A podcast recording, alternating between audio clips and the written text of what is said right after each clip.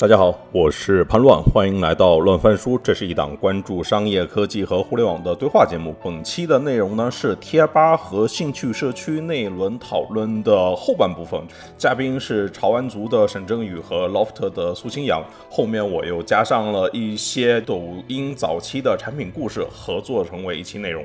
就是在这周，乱翻书的小宇宙突破了五万订阅。这个节目上线了三百天，到这一期是六十七期，就是之前。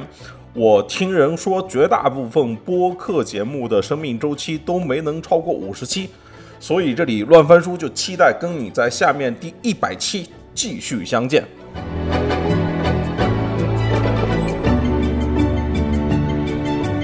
我在一七年还是一八年写了一篇文章，我觉得就是内涵段子成功的，绝对是属于养功，就是那个就用它来就是拖住快手增长路径的。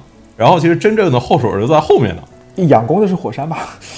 火山是养功快手吧？嗯，就是那个，就是从结果来看，火山就压根不成功，好不好？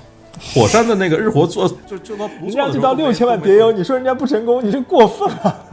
呃，火山它它在数据上是很成功，但它产品上并没有完全的验证自己吧？对吧？当然，你可以说火山对于字节更有价值的点，它在于就是说。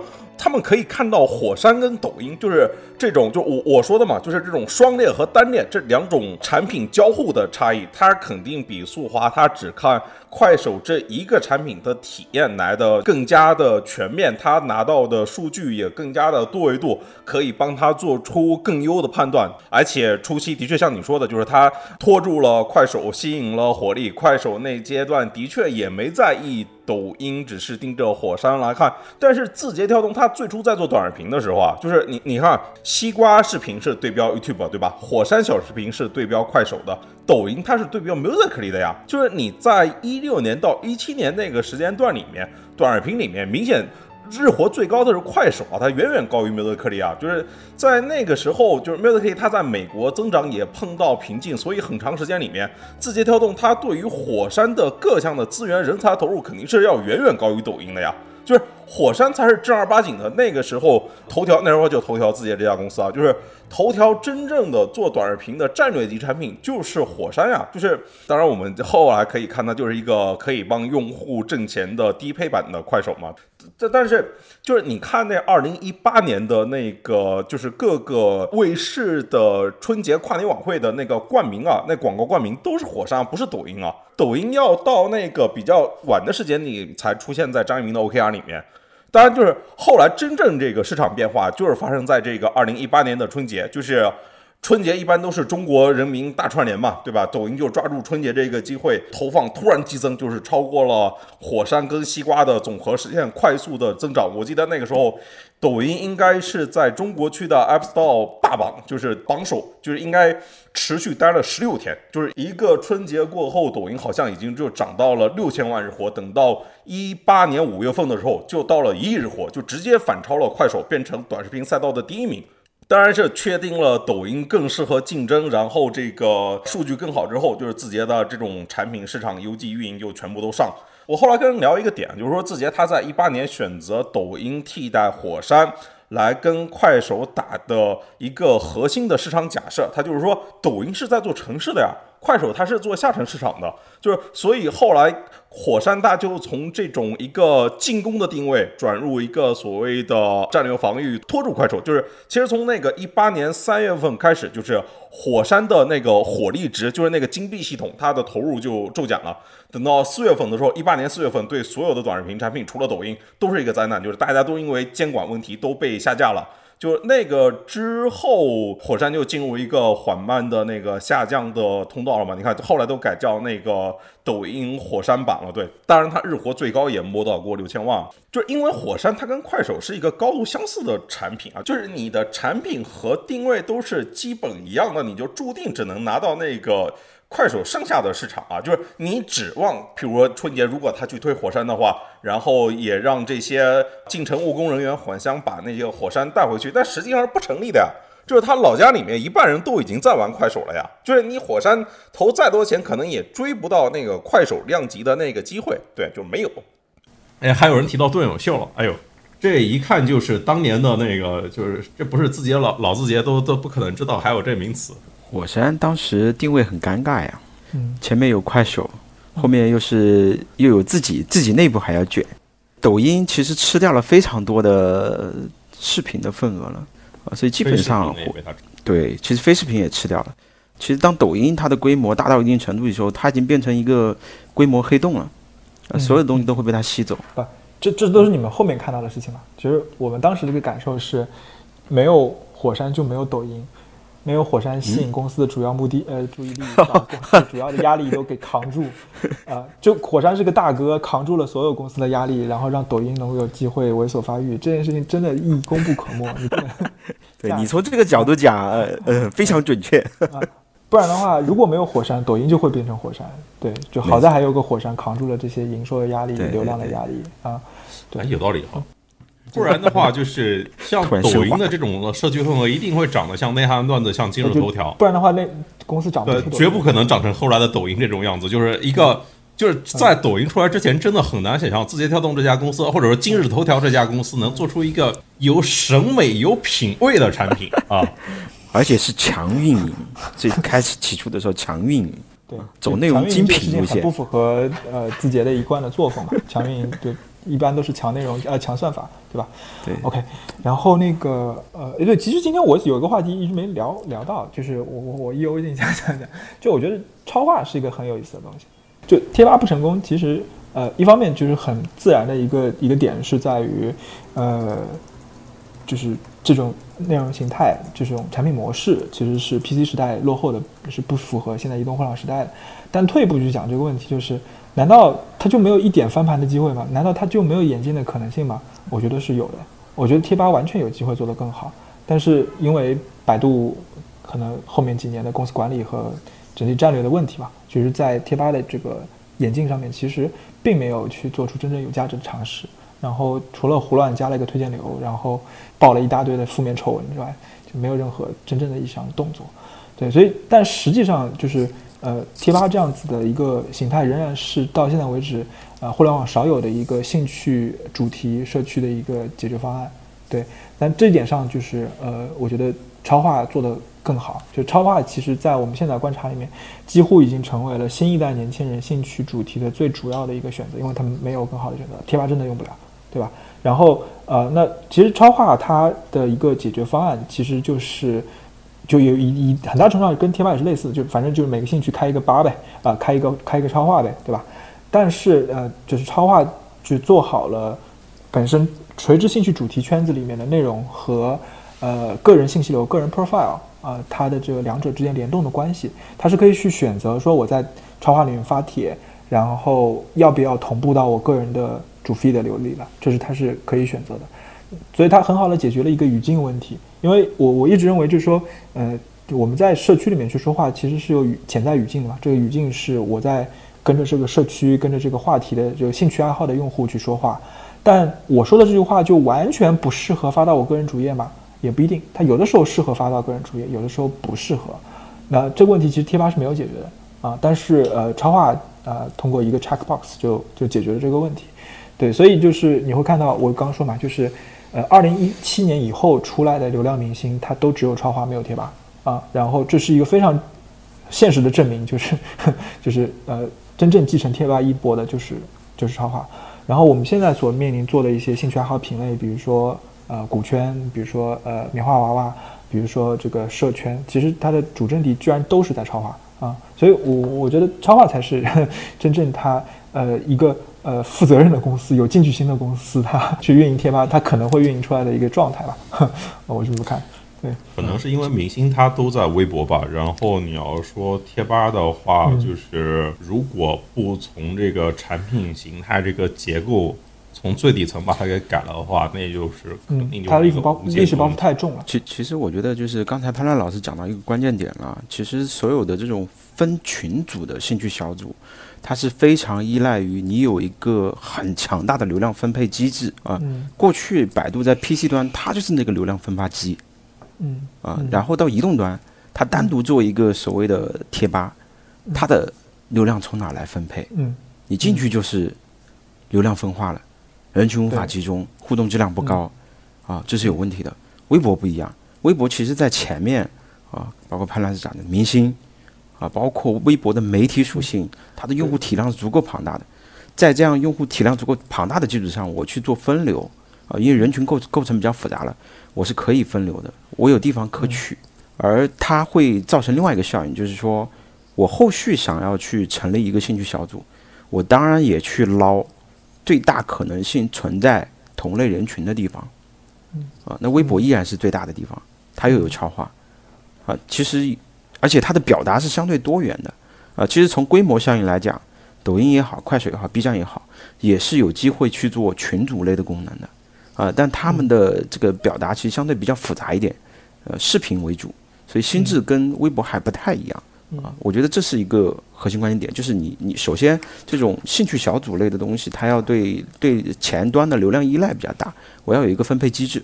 然后第二个，我觉得微博能做好的一个原因就是，也是明星，呃，其实你想，年轻这一代追星的人最多啊，他们是有重叠身份的，追星的人恰好又是提到的什么 OC 圈啊，然后古风圈哦不，古风圈不算。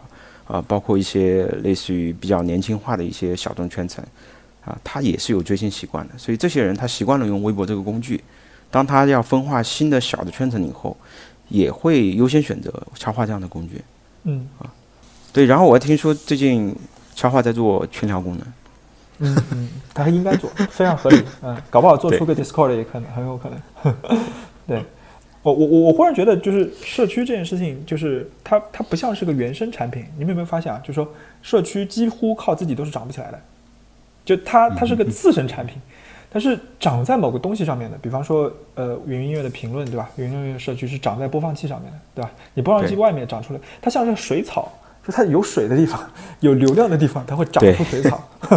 对，但它你要靠它愣是自己起来，嗯，至少那个。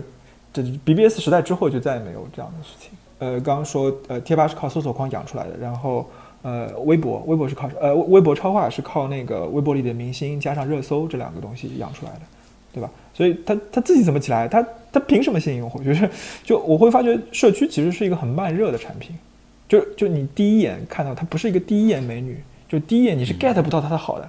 你你你你你你去想一个问题啊，知乎去做广告，他都不知道用什么广告词。就就知乎用广告词只能用有问题上知乎，这是什么广告词？这是这这我有什么问题吗？你是你觉得我有什么问题吗？知乎它一个社区怎么去做广告？根本没法做广告。他他不知道靠什么杀手，他或者准确讲，一个社区就是没有杀手机构这个 killing feature 的。他他有什么用啊？有用啊？小红书早期是靠海淘，你知道吗？它很长一段。没某说他今天的，你看他所有核心打的地方，就是这轮那个什么九周年那个片子。核心传达就一个点：普通人帮助普通人。对对对，那是他那个搜索框的心智已经建立起来，就是他他求助我解决一个现实的问题，对吧？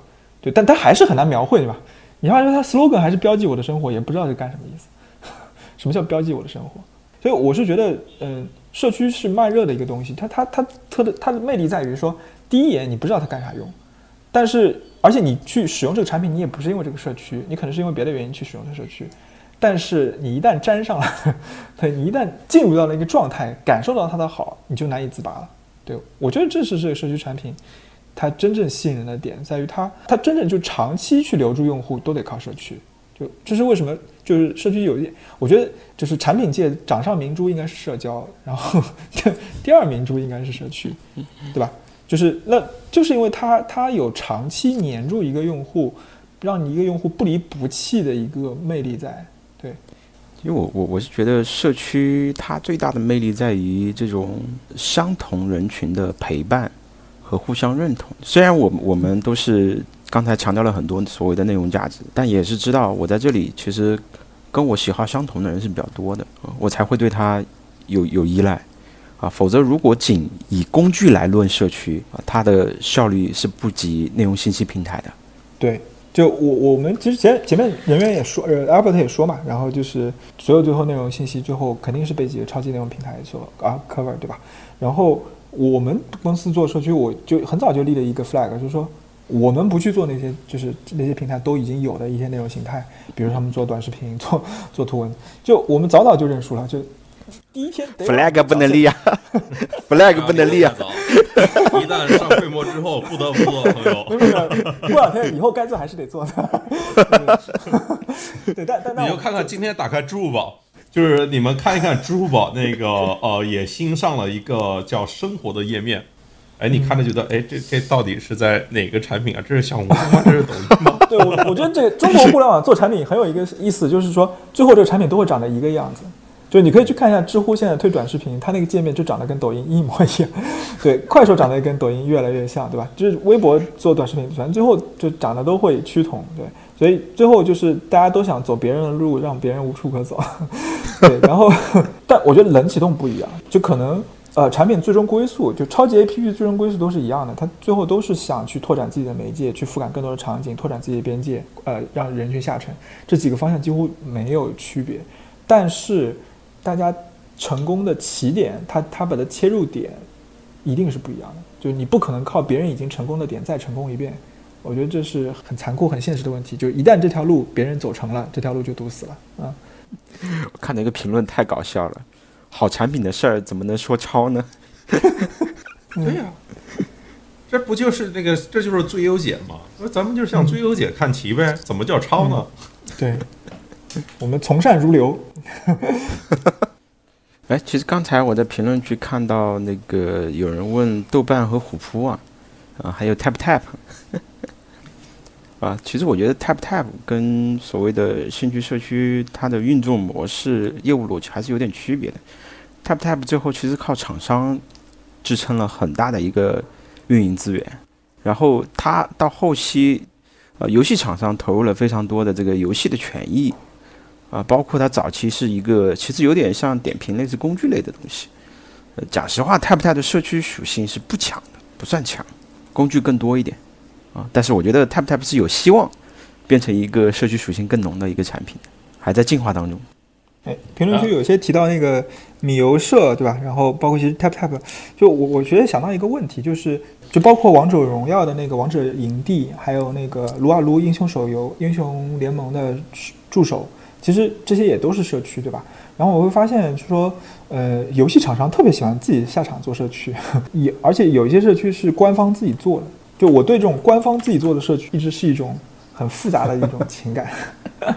就是从立场上来讲，其实官方不太好，不太容易做成社区，因为它立场一开始就不是开放自由的啊。然后，但是呢，你看到有一些游戏的场景，它最后只有官方能做好社区，是因为。官方有私有接口，他自己能拿到一些核心的数据，比方说要做王者荣耀的工具，那谁都比不过王者荣耀助手，他有那个王者营地，他有那个你的战绩数据，对，所以呃，好像一旦是那个官方有独家优势的一些品类，那最后最终结果往往是官方自自己下场做社区，对，很美啊！哎，刚才有人问大神啊，大神现在活得很好，我也非常意外。非常羡慕 大神太牛逼了。怎么说呢？我跟大神有之前还有点渊源，我就不展开了啊。大神让我意外的点就是，大神现在支撑了网易游戏体系百分之五十以上的支付，外部支付啊，就是网易游戏在网易大神本地的一个支付金额已经超过了 TapTap，超过了 B 站。就是网易游戏啊，网易体系的游戏啊，网易游戏的这个交易量级多大呀？啊，所以还是验证了那一点，就是游戏厂商本身自己有那个权益优势啊。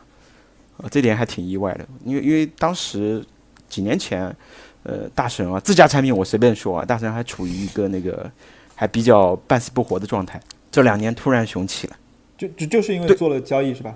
嗯，对，藏宝阁没错，就是藏宝阁，非常牛逼。Jump 社区，哎，好像有有人在问哎，你们你们用吗？就是 Switch 的那个社区 Jump，嗯。啊，我觉得做的非常棒啊！我觉得就是，呃，Jump 是呃从最早的也是从工具开始做，就是它早期是 Switch 游戏的那个价格监控啊，然后我想去下载一个游戏，呃，Jump 会给我推送那个历史最低的那个价格提醒，对，然后。呃，我觉得他走的是一个非常经典的、典型的从从工从工具到社区，然后围绕那个呃结构化的资料库去展开内容的一个一个路线。对，然后最近也在去扩展更多的游戏品类，像扩展到这个呃 PS，扩展到 Xbox 的游戏，而且他们还抄了一个 抄了一个 Discord 啊，我我最近也挺关注的。我觉得好的社区都是有类似的这个呃一一些一些一些特点吧。然后那个我我觉得核心坚定的去服务于核心玩家。我觉得 Jump 的成功其实呃说明一个问题，就是它它围绕着核心玩家，把这些核心玩家服务到极致，然后由这些核心玩家去延展出一个社区的生态。这件事情是屡试不爽的。嗯，对。然后张大马也是啊，对。就我我最近互联网反正有一些很妖气的产品啊，色魔色魔张大妈啊，什么值得买？然后呃，我我觉得也是一个就是低调猥琐发育，然后 那个闷声发大财的典型啊。我觉得它其实也是一个产品价值很很清晰，就是围绕着这些硬核的男性用户，然后去做深度垂直的内容，然后那个就是把男性的这个消费决策这件事情满足到很极致的一个状态，对。对，对，石头是卖就这几家没砸钱，他完全没砸钱，他他一直是赚钱的，很早很早就赚钱了，后来是还上市了。对，所以其实呃，我会发现就是说，呃，就自己社区核心价值想得清楚的社区，它其实是可以通过不花钱的方式一样获得核心玩家的认同，而且我觉得社区最宝贵的东西就是核心玩家的认同，而这件事情是拿钱绝对换不来的。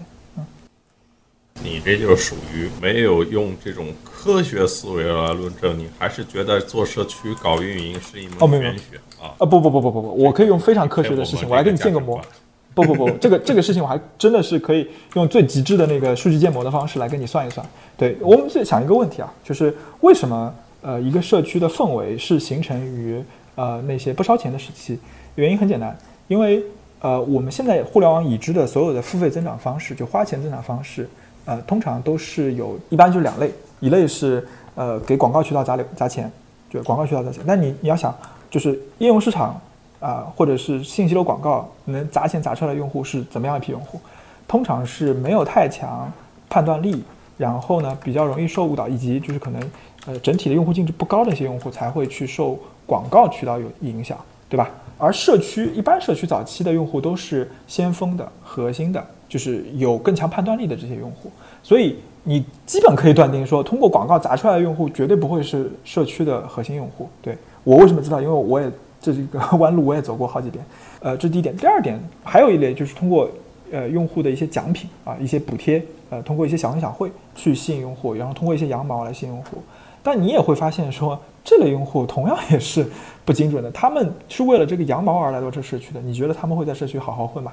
所以就是通过就是用户补贴、用户侧补贴，也同样不可能去获得社区的一个呃核心的一个种子用户。对我觉得潘乱这边就讨论就是我们关注的是业务的冷启动期，就是社区最从零开始涨到一个就是能够有基本调性的一个阶段。我说的是这个阶阶段，不是说它增长期。说，嗯我刚才不是用你前东家的那个，就是我 在跟你聊天吗？对。然后，那进一步就是说，呃，我们看到就是社区还有一个问题，就是大家都在问说，为什么社区要养？就是这个论调其实到今天其实也没有完全变过啊，就是好像社区都是要养好几年的，就社区就急不来，不科学啊。对，那我们先用科学的方式来分析分析，就是为什么社区不是不是我我就是说。竟然还想养几年？不是你能挺过两个双 OKR 吗？对啊，就是大公司做不出社区，也就是这个问题，因为它根本挺不过双 OKR。其实这个我用科学的理论解释一下，就是社区其实跟城镇是一样的嘛，你需要有基础的那个配套设施，如果配套设施无法满足这个内容供给呃内容供给需求的话，用户涌进来以后，其实会破坏整个的一个。社区生态其实就超载了嘛。你如果去医院挤兑一样的，我最好最小的病我都看不好，啊人太多了，我医生就这么几个。所以社区为什么是需要养的？是因为供需之间的平衡是需要一段时间去波动的。嗯，呃，我一个一个创作者能养一千个消费者，但突然涌涌入十万个，十万个里面有多少能转化为创作者？而转化为创作者以后，啊，他有一段时间内，他需要跟现在的消费之间达成一个体验的平衡。它不是一个单方面，我去拉增长我就 OK 的那种，所以它需要养啊。但是有没有可能它快速增长？那有可能的。嗯，我我我就其实觉得抖音就是一个 bug 外挂。是，抖音是个 bug，抖音是直接颠覆了我的产品观的一个 产品。对对 对，这这这跟它早早期它强运营是有很长关系的。来来，让这个抖音早期这个参与产品工作的那个郑宇来回答一下。对，呃，首首先抖音早期也没花钱啊，你很难相信，抖音早期真的没花钱。然后那个很厉害。呃，他在抖音做了一百万 DAU 之前，基本都没怎么花钱。它都是靠 organic 增长的。呃，就是因为它神奇的拍摄工具以及呃，就是非常呃惊人的一些那个 音轨跟拍的一些就是呃特效视频，然后呃吸引了非常大一批用户。所以最后我我去认识这个问题，我觉得其实不管你用什么方法，呃，但你核心最后要得到一个结果是你留存下符合呃这个社区调性的用户，只要你能够有办法能够呃就是筛选出获得。这些符合社区调性用户，那肯定是越快越好的。虽然通常就很少有很快获得的方法啊。然后抖音其实是很大程度上吃了一波红利，就是那个呃智能手机那个呃短视频消费，因为抖音爆发的年份正好是四 G 最普及的年份，就四 G 那年啊抖音爆发了，然后也吃了那个呃就当时短视频没有很好的竖屏短视频解决方案的一个红利，因为那时候快手也没有完全。转向这个呃全单类信息流的呃竖屏短视频，所以就是因为在那个特殊历史时期，然后就它得到了额外快速的增长，并且有趣的是，它增长来的用户还都是目标用户，就它没有获得太多非目标用户，所以呢，它能够既快又好的完成了社区的人机动。对，但是大部分的产品，大部分的一般的社区产品就没有那么好的命了啊，因为呃通过常规的用户 organic 的增长，就是用户口口相传，它这个事儿呢就就快不了。啊，然后呢，第二就是通过长拼的，就是一般的产品价值、产品工具价值的传播，那这事情也快不了。然后他每天可能就是进来几千用户，流失几千用户，进来几千用户，流失几千用户。但是有趣的点在于，每天进来的那几千用户 和流失的那几千用户，他不是一类人。就进来的几千用户其实是无差别用户，就他可能对这个工具有需求，对吧？社区一般通过通过工具获客嘛，他可能对这个工具有需求，但他没有做好成为一个社区用户的思想准备，他没有意识到这是这是一个社区，他需要去认可呃理解社区的调性，对。然后在你去看每天流失的那些用户，那就很很很共性了，就他们都不是这个社区的调性的。用户他们接受不了这个社区的调性，他们在这个社区里面找不到认同感，找不到存在感，所以他流失了，啊，所以就你就每天就洗进来一些无差别用户，流失出一些不适合社区的用户，然后这样的过程重复一年，重复两年，啊，然后社区社区就成了，啊，这个事情里面最典型的就是虎扑，虎扑其实是一个非常强用户调性的一个直男社区。这个直男社区不是一般的直啊，就我觉得我们三都不算是虎扑的直男社区的那个调性，就，呃，所以它其实是中国全体男性，中国十三亿人口六点五亿男性里面的很小一部分，它可能只占六点五亿人口里面的百分之一都不到的一个一批直男用户，但这些直男用户经过虎扑长年累月，通过篮球啊这样子的一个。这个一个主题，然后洗了五年，洗了五年洗出来啊，不可能不止五年，洗了快十年。就虎扑的这些用户，从零七年开始洗到一七年，至少洗了十年，洗出了一个独一无二的直男社区。其实刚才聊到抖音为什么这么快啊？我也补充一点啊，其实抖音的模式非常的怎么说呢？我觉得可能有巧合啊，但是我事后诸葛亮分析一下，他其实在早期的时候是。用挑战的方式，极大的加速了自己供给端的成长速度。什么意思呢？它是一个头部 KOL，就技术流嘛。然后用挑战的方式，技术流带了一就大 B 带小 B，啊，所有进到抖音的人，大 B 带小 B，啊，就养出了一大批的这种模仿、挑战、跟随的创作者，啊，所以进来多少我消化多少，它消化效率极高。不像别的社区平台，是我直接就是等着一个成熟的创作者来养活我更多的一个消费者，啊，所以这是这是一个比较特殊的点。第二个，其实抖音的产品框架非常非常讨巧，啊，因为它是非常集中的一种推荐单列流的。当时，抖音早期一天可能只我我猜测的啊，抖音可能早期一天只推几百条，甚至不到一千条的内容啊，啊，所以它极大，嗯，对它极大程度规避了一个什么事情呢？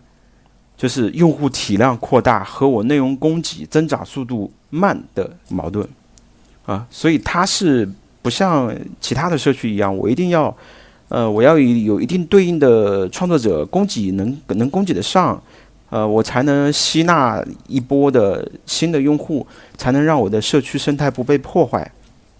抖音不是，抖音一上来，首先单列流产品框架极大规避了供给侧的问题啊。我我搞精品。第二个呢，它挑战赛的模式就是一代多嘛。这个一代多就是一个超级牛逼的创作者，你来挑战我，你来模仿我，你来基于我进行二创。所以早期很多的抖音的内容都是二创的，它不是原创，不像现在这样，啊，都是哎，我那个小哥哥，我在小哥哥基础上，呃，我喊一个真正的鸽子小哥哥，大家不断的滚雪球似的在在基于原有作品轻量创作，这是简单的啊，所以就培养出了一早期的非常多的一些 UGC。啊，你说回想一下，抖音能够发展起来真的非常神奇啊！就首先一直到那个抖音超过快手的时候。这个快手都没有把抖音真的当成一回事儿，然后呢，就是爱奇艺还疯狂给抖音洗流量，就是就是抖音第一次做投放就应该去买那个中国有嘻哈嘛，然后就持续在那边买，就是那边买的用户是最品牌最贴切的，对吧？然后呢，就是我记得一七年下半年有一段时间，朋友圈里面一天到晚全都是各种人发抖音的视频，然后腾讯也没卡，对吧？然后最初呢，就是。它主要的用户种子用户应该都是刚才有人出 Facebook 的热门内容，那是错的，不是 Facebook 是 m i r c 是从 m i r c 拉用户。国内就主要从美拍、微博拉用户嘛。就美拍那时候也没注意它，美拍那时候认为快手才是。很高兴的认为抖音是他的合作伙伴，对 对啊，嗯。悲剧的是我在美拍做过，我曾经负责美拍的运营，这也是个很尴尬的事情。那就你看，美拍也没封，爱奇艺还不是断让他投广告，然后腾讯的那个朋友圈对他全都是开放的。哎，美拍当时真的做了一件很傻的事情，就是做这个创作者的开放平台。嗯。然后其实抖音火的这些东西，全部都是美拍原来的创作者。嗯。啊，最早的那一波积累，所以抖音快速完成了一个创作者的积累，也美拍做了很大的贡献。对。就是因为它那个就是拍摄工具这个优化，除了全屏跟推荐算法跟抖音不一样，跟就是美拍不一样，其他如果你看那关键词的话，跟美拍最初列他们成功的关键词总结是一样的，四个词里面有三个是重叠的。你你像抖音之前的两三年里面，就是跟快手并驾齐驱的产品其实是美拍哦，对，就是那个时候你就是快手它就是相对更下沉一点，美拍就是那种精品内容，对吧？就是。我我印象里面就是在一七年，抖音它快速完成达人积累的时候，美拍那个时候的目光还在快手上。尽管抖音的达人很大一部分都是从美拍那边挖过来的，就是到二零一七年，美拍日活到一千万的时候，之前像那些秒拍啊、小咖笑啊那些都已经没了声量，但是快手快手有啊，快手有大几千万日活呢。就是这个时候，你美拍想要去打败快手，对吧？这时候大家总是盯着那个现在看到最大的那个大家伙，认认为这是自己的对标嘛，看不到后面新兴的潜在的威胁。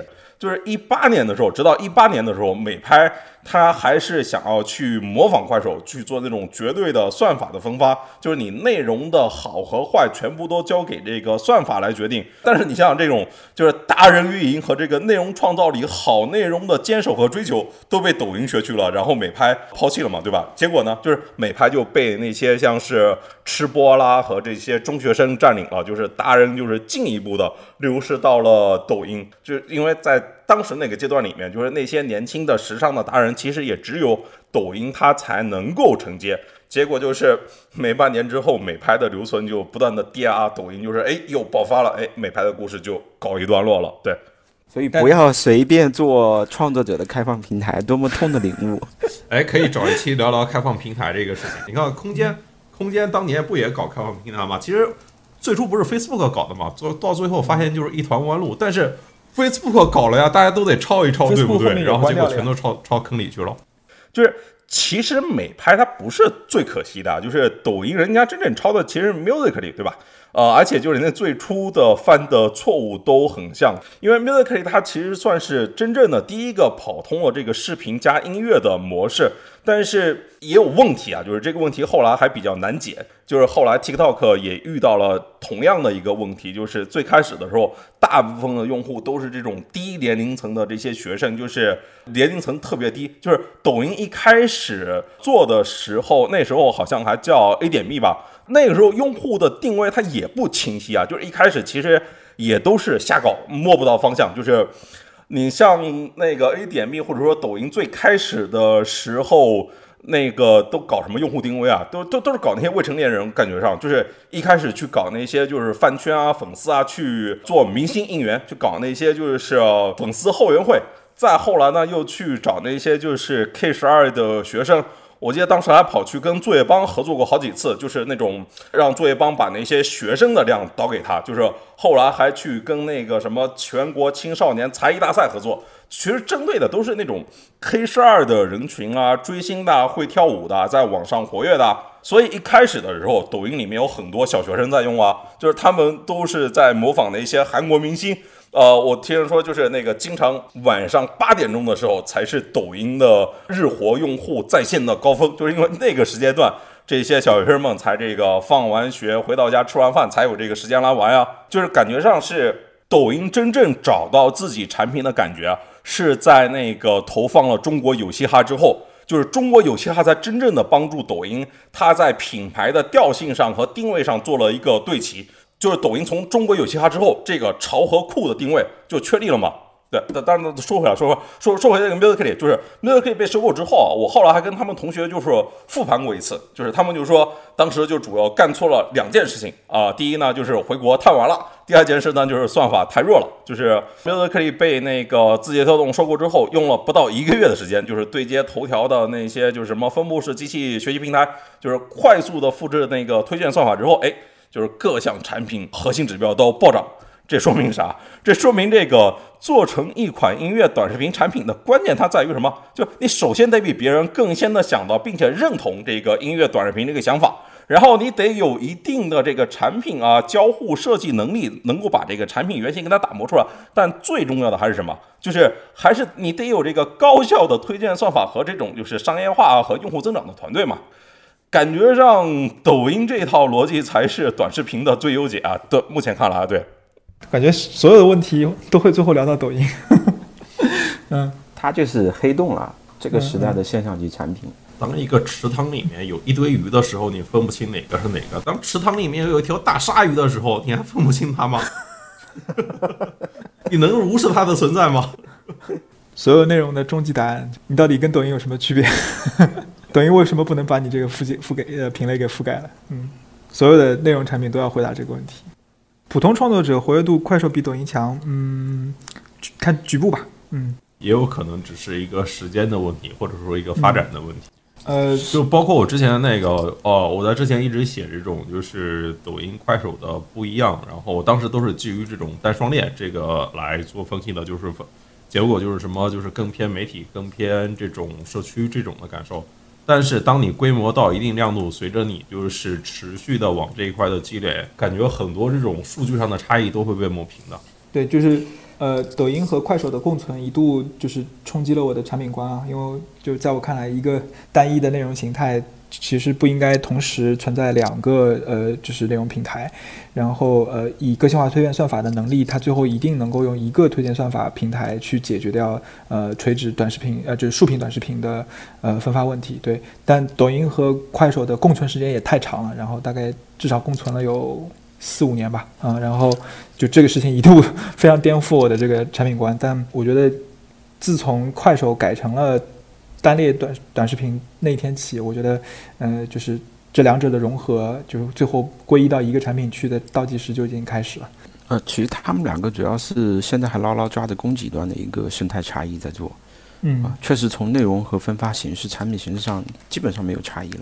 嗯，但但我觉得就是呃，其实抖音和快手呃，在早期很很大程度上，它之所以能够共存的原因。嗯，在于中国城乡的二元结构嘛，就中国是有大城市和就小镇青年，或者是那个呃低线城市，对。但呃这件事情其实在这个国家的这个尺度上去讨论，如果国家走向那个繁荣富强，走向伟大复兴，那它最后这个二元结构会被消解掉。它一旦这个二元结构社会的二元结构消解掉之后，抖音和快手共存的这个基础就不存在了。所以，我我我也非常认同，其实快手当时做这个大平板啊，很危险。嗯嗯嗯，其实是破坏了他自己的根基。哎，刚才有人问到，这个视频号跟抖音啊，有的一拼吗？这视频号博主可以讲发表一下自己的感受。嗯，你想想微信它是什么吗？就是微信就是可以被，就是简单一点，就是呃，除了是一个沟通工具啊，我觉得微信它是一个 push 中心。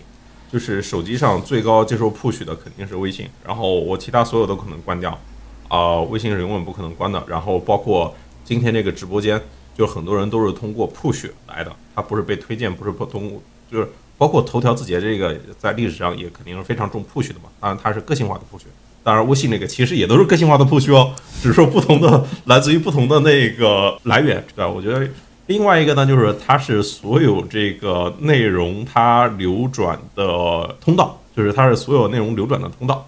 呃，你如果让我说的话，我我我现在的感受就是这个，就是呃，所有的视频内容到最后都会以一个格式化的方式，在这个就是视频号来存储的，就类似于从那个本地写纸到 Word，然后变成 WPS 那种感觉，就是变成一个呃 Word 那种标准的格式，然后以 WPS 的形式在在线的，就是联网的形式存储着，就是并且加速的流通着。我觉得他想干的事情。呃，就这么一件事情，就是所有视频的格式以一个标准化的形式来流通。我觉得这个事情它不是一个产品的功能的一个思维，然后它其实是一个类似于做操作系统，它有点类似于这种 iPhone 里面它怎么做那个，它怎么理解相册相机的那些的那种的感受，就是它在这种就是基础的协议这个层面，它倒不一定是真的在往产品，但是产品上就是。产品是下一个维度的事情，就是一些优秀的实践，它也在就是做尝试。但我自己的感受还是一个操作系统的一部分。然后呢，它其实想做的就是一个通道。说的好像有点那个废话，但是我觉得本人是那个看了好多材料，然后这个直播了这么久，然后觉得得出一个比较高维度的认知啊，听起来完全是像是废话的。我我听懂 了。我我我我觉得。底下有个人问说：“如果如果抖音是黑洞，那我们为什么现在在微信看直播？” 对我我我确实就挺认同刚刚呃潘乱讲的，就是本身微信对我们来说是一个基础设施，是一个操作系统。然后其实微信啥也没有，它其实它没有任何主观倾向性，它没有运营策略，它就是一个基础的工具。对，然后我猜叛乱 选择在这里做直播，是因为只有通过呃视频号直播的这个渠道能够。这么高密度的、高效率的 touch 到那个互联网人吧，就是因为我相信在抖音上绝对不可能，就是那么高密度的去 touch 到那么多互联网人。对，就是如果不是做那个互联网主题的直播，也未必一定要选视频号的这个这个平台，是吧？如果我们长得好看点都是美女，那我们一定在抖音的 接塔上。这还不是因为就是长得丑吗？嗯，所以出道这么晚。而且微信还是有一个得天独厚的优势啊，它使用频次应该是比抖音高的，就频次不是时间。所以很容易，比如说潘乱老师在微信直播，很容易被被他身边的朋友啊，包括别人看到。抖音直播，你错过那个时间段，别人就不知道了。我大概率在晚上这个时间段，肯定还要刷一下朋友圈或者微信微信的，啊，但有可能我有很长一段时间是不打开抖音的。这其实还是回到那个上次，呃，上周还跟人聊那个罗大佑和孙燕姿演唱会的问题呢，就是孙燕姿的演唱会是有两亿次的场观。罗大佑是有四千万人看过，但是有无数人分享朋友圈，你的感受是怎样的呢？就是因为就是谁来看他，其实也是一个非常重要的事情。谁来看，谁在看，或者你的朋友圈子里面有谁都在看。就譬如说现在这个直播间，大家是怎么发现这个直播的？你看很多都是微信群和朋友圈的啊，还有公司群。啊，很多都是公司群，就是如果是有几个人分享到朋友圈里，因为就是因为大家都是从业者嘛，所以说那个关系的密度可能会相对比较近一点。对，对，如果你在公司群里面看到有人在推荐这个直播间，你的感受是有点不一样的哟，跟你在这个信息流里面随便刷到一个，那感受是不一样的吧？我我理解应该可以这么理解吧？对，就是有人愿意把这个直播间分享到你公司群里面。这其实它代表它预预设了一个判断啊，就是说这个东西可能对大家有用，对吧？就我我其实突然发现我们我们三个老男人好无聊啊！我我们的直播的这个最好的传播途径居然是通过公司群，大家认为这是工作的延伸。